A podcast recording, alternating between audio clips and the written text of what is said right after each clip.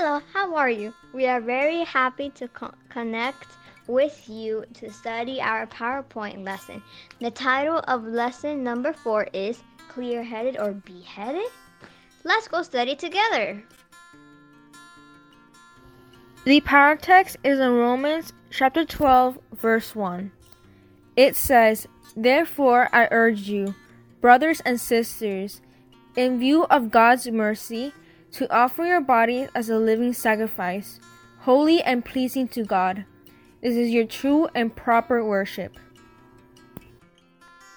The PowerPoint is We worship God when we offer Him our bodies and minds. Worship. We praise God for His great love for us. Students will know they worship God by keeping their bodies free of harmful substances, feel that God can help them avoid getting involved with harmful substances, respond by living for God each day. Before beginning our study, we invite you to a moment of prayer. Dear Heavenly Father who art in heaven, we ask you to help us make the best decisions and take care of our bodies. In Jesus' name we pray, Amen. King Herod has put John in jail. On Herod's birthday, he gives a big party. There's much drinking, feasting, and dancing. Salome, the daughter of Herodia, Herod's wife, dances before him, and he is so impressed that he promises to give her anything she might ask for. Her mom, who is looking for revenge on John, tells her to ask for the head of John the Baptist on a tray. The king is very sorry about this request, but he thinks that he has to honor his promise. So he orders that John be beheaded. During all this time, the king's mind is unbalanced from becoming drunk on wine. This is a lesson about worship. We worship God when we keep our bodies and minds free from mind altering substances. Herod, who had been impressed with John's preaching, could not respond to God's Spirit while he was drunk. Have you ever tried to talk to someone on the phone but been interrupted by a bad connection? It's disappointing. That disappointment is what God feels when He tries to communicate with people whose minds are clouded with harmful substances that interfere with the connection. Day after day, John the Baptist waited in his gloomy dungeon cell. John thought a lot about his days beside the Jordan. He remembered going for walks in the early morning and hours of quiet talking with God. He remembered preaching to hundreds of people who later lined up for baptism.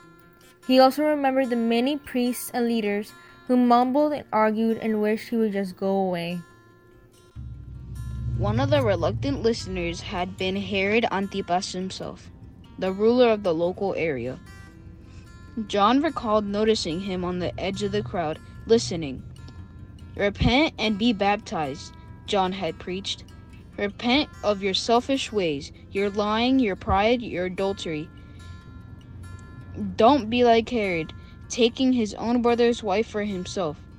Repent, for the kingdom of heaven has come.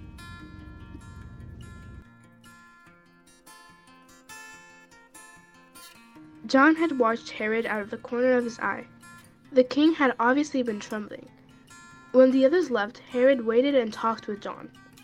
From that time on, the two had spoken many times. At home, Herod began to act differently. Herodias, the wife he had taken from his brother, was not pleased with the changes. You have to quit talking to that prophet, she had demanded. But he wrote it, had a side. What if he is right? What if you should return to your husband? Quit talking like that. Herodias had snapped. Be a man and arrest the fellow for insulting us. Follow him into the dungeon. If you don't, I won't speak to you. Herod did as he was told, not by John, but the Herodias, the wife of his brother. Days passed. Herod believed John was a prophet, but he couldn't bring himself to release him. And he couldn't bring himself to kill the man either, as Herodias wanted. Herodias continued to plot to get rid of the prophet she thought was trying to ruin her life. Finally, her chance arrived. A large party was thrown for Herod's birthday. The tables were loaded with rich food and intoxicating drinks. Around the table sat people Herod wanted to impress, and who wanted to impress him. Herodias encouraged him to eat and drink and forget his problems. Here, she suggested soothingly, have another drink and relax. I have a surprise for you. As the beat of the music throbbed and filled the room, a young woman began to weave her body as she danced, closer and closer to the king. Salome, Herodias, and Philip's daughter was the surprise entertainment. She held the complete attention of Herod and his guests. Herod felt the same way he had when he first saw Herodias. He was not thinking logically. He wasn't thinking at all. When the dancing stopped, Herod called for Salome. He wanted to impress her, to appear powerful and generous, but his words came out a little slurred. Delightful, delightful. Your dance was delightful. Whatever you want, tell me anything you want. He grinned foolishly. Some of the guests who could still think looked at the girl a little surprised. How would she respond to this unreasonable generosity? Would she accept it as just that, or would she take advantage of this drunken stepfather who was not thinking straight? Salome ran to her mother for instructions. Herodias whispered in her ear, and the girl returned to Herod, who was still muttering, Up to half my kingdom. The room quieted as Salome stood fiercely before Herod.